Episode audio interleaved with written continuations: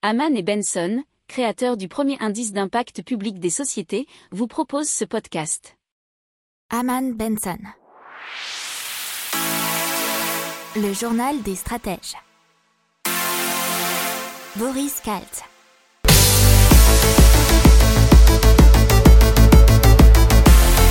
Bonjour à tous et bienvenue dans le journal des stratèges pour l'intégrale impact de la semaine du 22 au 26 mars 2021. Je vous souhaite une excellente écoute. Donc on commence avec cette journée mondiale de l'eau et le rapport euh, des Nations Unies pour la mise en valeur des ressources en eau. Il faut savoir que la quantité d'eau est la même sur Terre depuis 3 milliards d'années que 97% de ces quantités d'eau sont dans les mers et les océans, que malheureusement ils sont trop salés, donc ne peuvent pas vraiment être utilisés, sauf pour quelques pays qui ont les moyens de la dessaler. Alors il faut donc compter sur les 3% restants, et à noter que les deux tiers sont prisonniers dans la calotte glaciaire, ce qui fait qu'en fait, il faut, on vit avec 1% des ressources d'eau présentes sur la Terre. Euh, d'ici 2025, la moitié de la population mondiale vivra dans les zones où l'eau est rare.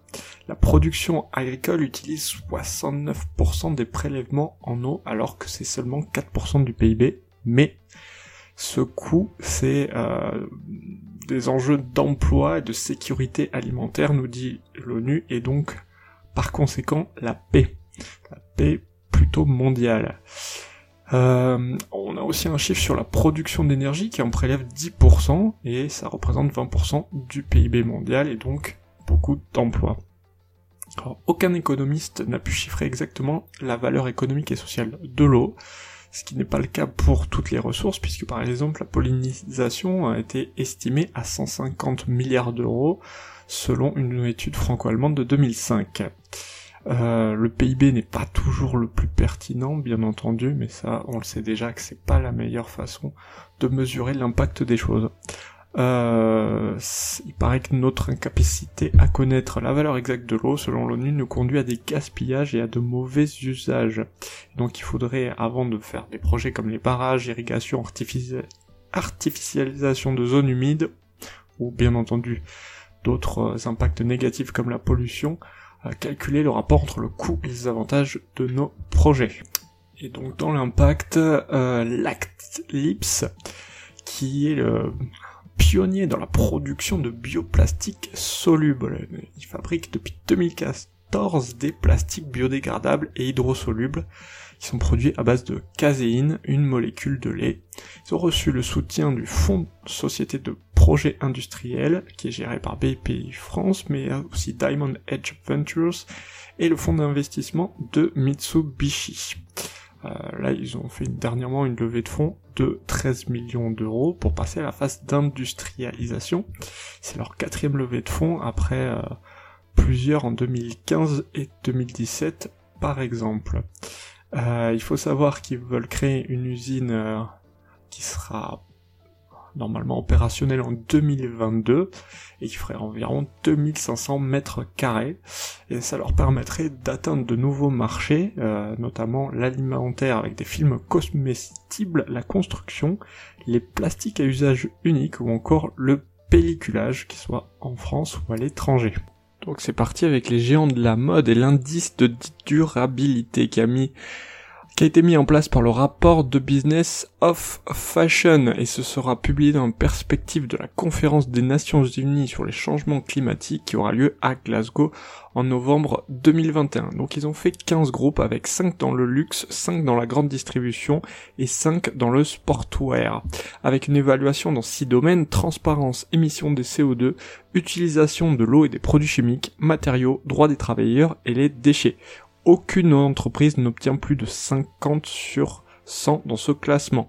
Alors les pires, c'est euh, la holding suisse Richemont qui a notamment Chloé et Ralph Lauren, euh, la société japonaise Fast Retailing qui a Uniqlo et Princess Tam Tam, et euh, le groupe américain Under Armour qui ont obtenu des scores inférieurs à 25. Les meilleurs élèves sont Kering, avec notamment, vous connaissez les marques Gucci et Saint Laurent, et Nike qui ont obtenu des scores 49 et 47. On verra la suite dans les prochaines semaines. On passe à Jungle. Jungle, qu'est-ce que c'est? C'est un système d'agriculture verticale unique qui a fait une levée de fonds de 42 millions d'euros. Ils ont déjà parmi leurs clients des grands groupes, euh, notamment Monoprix ou encore Intermarché. Ils prévoient de doubler leurs effectifs d'ici 2022 et de cultiver 10 millions de végétaux et aussi de s'étendre en Europe. Ils euh, cultivent des herbes aromatiques, des salades, des fleurs sans pesticides ni herbicides. Depuis 2020, plus de 50 000 végétaux ont déjà été produits. Alors, euh, grâce à, à ces millions récoltés, la ferme verticale de Château-Thierry dans l'Aisne sera étendue sur plus de 5000 m2 pour augmenter sa production de fruits et de légumes dans le cadre des partenariats de distribution avec Monoprix et Intermarché entre autres. Alors Jungle vise 2000 points de vente au cours des 24 prochains mois. Et donc on passe à Innovaya, un système assez révolutionnaire pour purifier l'eau. Elle élimine sans produits chimiques les polluants identifiés comme l'arsenic, métaux lourds, nitrates à l'aide de filtres agissant comme des aimants et ayant une durée de vie de 10 ans. Euh, le système effectue une première clarification d'abord des infections purement mécanique sans dépense d'énergie pour se débarrasser des impuretés et bactéries en suspension jusqu'à 10 nanomètres.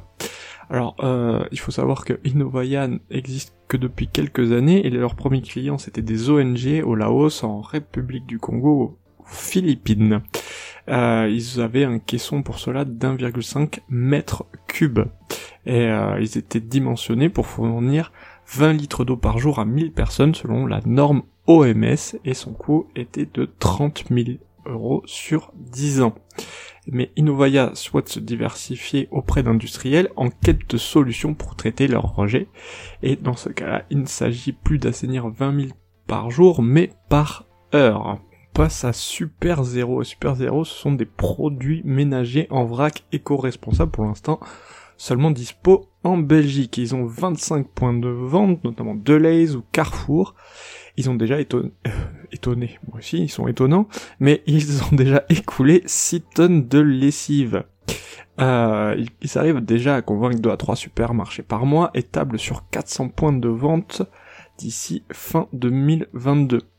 Ils ont une bouteille réutilisable qui peut être rincée à l'eau chaude tous les deux ou trois euh, refil, comme ils disent, et peut être utilisé jusqu'à 50 fois. Alors les bouteilles, elles coûtent 1,50€ et euh, côté lessive, c'est 24 à 25 centimes la dose, soit euh, un peu moins de 6 euros le litre, ce qui est par exemple 17 centimes la dose et EcoVert 30 centimes par dose. Alors le but c'est bien sûr de faire un prix bas et surtout d'être écologique et éco-responsable. Alors il planifie, c'est en ça que c'est très intéressant, de diminuer par 20 le nombre de bouteilles plastiques utilisées dans un ménage. Donc un fonds de 50 millions d'euros pour la transition écologique de l'hôtellerie et la restauration. Alors il a en deux volets, avec un volet 1 sur l'adaptation d'activités de restauration doté de 10 millions d'euros et un volet 2 de transition durable des activités touristiques qui est doté de 40 millions d'euros et qui sera effectif dès 2021 et euh, le versement de subventions suite à des appels à projets sélectionnés par un comité composé de l'opérateur du fonds et des bailleurs. Alors, dans un premier temps, il sera tourné vers l'emploi local des territoires, donc ça sera pour les territoires plutôt ruraux. Euh, avec l'importance des circuits courts qui sera mis en avant, les déplacements bas carbone, le recyclage des biodéchets et la réduction du gaspillage alimentaire. Euh, dans un deuxième temps, ça sera pour les milieux urbains, euh, pour les offres de loisirs et les transports dits touristiques. Allez, on continue avec WeCycling qui a mis en place une boucle d'économie circulaire du recyclage des métaux stratégiques avec d'autres industriels, puisqu'ils achètent dans le monde entier des rebuts électriques et électroniques, ainsi que des produits manufacturés issus d'éco-organismes ou de démanteleurs. Alors il y a plusieurs étapes, ils sont démontés et broyés quand ils les récupèrent, puis une étape thermique et électrochimique, et ensuite ils les récupèrent sous forme d'anode, de sel ou soluble, Euh, voilà. Après euh, un passage au laboratoire afin de vérifier les normes et la qualité, ils sont revendus pour réutilisation selon les cours de Londres aux industries électroniques, pharmaceutiques, du luxe aéronautique, spatial et traitement de surface notamment. On continue avec Meatable qui est spécialisé dans la viande de synthèse et qui vient de boucler une levée de fonds de 47 millions de dollars. Donc, ils sont basés aux Pays-Bas sur le campus de Delft. Euh, ils ont été fondés en 2018 et ils se concentrent actuellement sur la fabrication de viande artificielle de porc et de bœuf. Pour autant, apparemment leur process est adaptable euh, pour toutes les espèces, y compris moutons et les poissons. Euh, la technologie reproduit le processus naturel de croissance des graisses et des muscles à partir de quelques cellules d'un animal. Euh, ça permet apparemment de produire de la viande en seulement quelques semaines et qui aurait le même goût et la même texture qu'une pièce de viande traditionnelle. Cela a euh, un impact écologique moindre puisque ça utilise moins de ressources naturelles et émet beaucoup de moins d'émissions de gaz à effet de serre. Bon, pas, on n'a pas les chiffres exacts, mais c'est à voir. Et c'est un marché en pleine expansion qui devrait atteindre, selon Blue Horizon Corporation, 140 milliards de dollars d'ici 2030. Donc l'approvisionnement en électricité qui sera en mode vigilance pour les trois prochains hivers selon RTE. Apparemment, il y aura des marges très faibles sur la période 2021-2024 et l'hiver prochain présente déjà un risque plus élevé qu'un hiver normal. C'est ce que nous dit Xavier Piechazik, le président du gestionnaire du réseau haute tension. Alors, RTE a publié mercredi son bilan prévisionnel euh, afin de donner perspective du système français à l'horizon 2030. Alors, les marges apparemment sont insuffisante entre 2021 et 2024, acceptable entre 2024 et 2026 et plus confortable entre 2026 et 2030. Alors pour 2030, il prévoit une hausse modérée de la consommation d'électricité de l'ordre de 5% par rapport à 2019. Elle sera euh, tirée par le développement des véhicules électriques mais aussi la production d'hydrogène.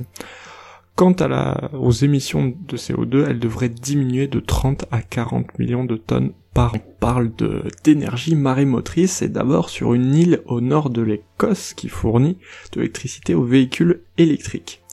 Et c'est situé sur Yell, Y-E-2-L, qui fait partie des îles Shetland.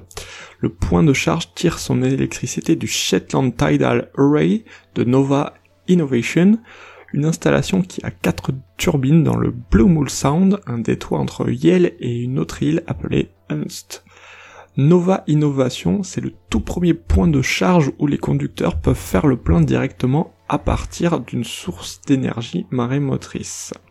C'est un système, il y a un système de stockage par batterie qui a également été déployé pour assurer un approvisionnement constant des véhicules. Le gouvernement écossais donc, favorise ce genre d'initiative puisqu'ils veulent éliminer diesel et essence d'ici 2030. Euh, le potentiel de l'énergie marine suscite de l'enthousiasme, mais pour autant son empreinte actuelle reste faible selon Ocean Energy Europe. Toujours euh, dans l'énergie marémotrice, on va avoir une section à Londres sur la Tamise qui va euh, tenter des essais technologiques. Ça sera entre les zones de Thamesmead et Woolwich, c'est au sud-est de Londres.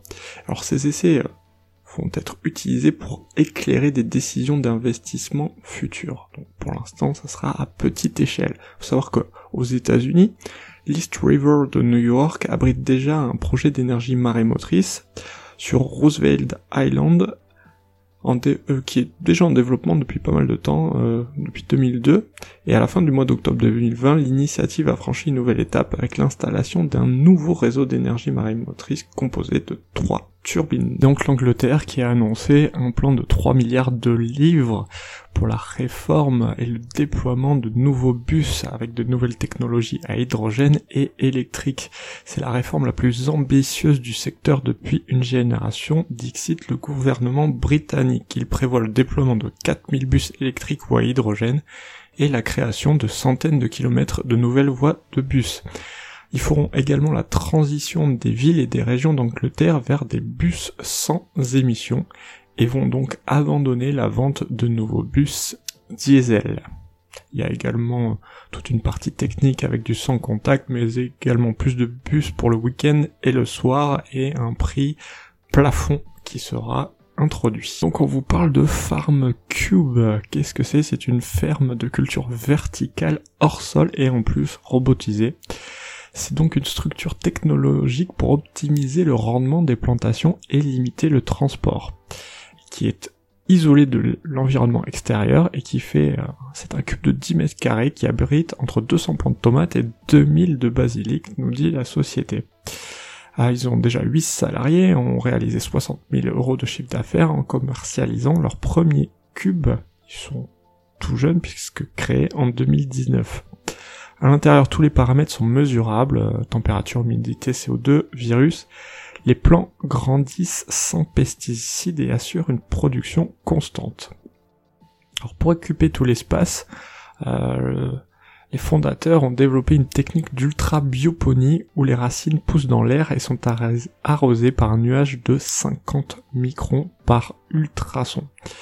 Alors, euh, ils souhaitent montrer des parcs de fermes euh, et euh, aussi développer leur R&D. C'est pour ça qu'ils cherchent 3 millions d'euros afin de concevoir un robot qui détecterait notamment les anomalies sur les plantes.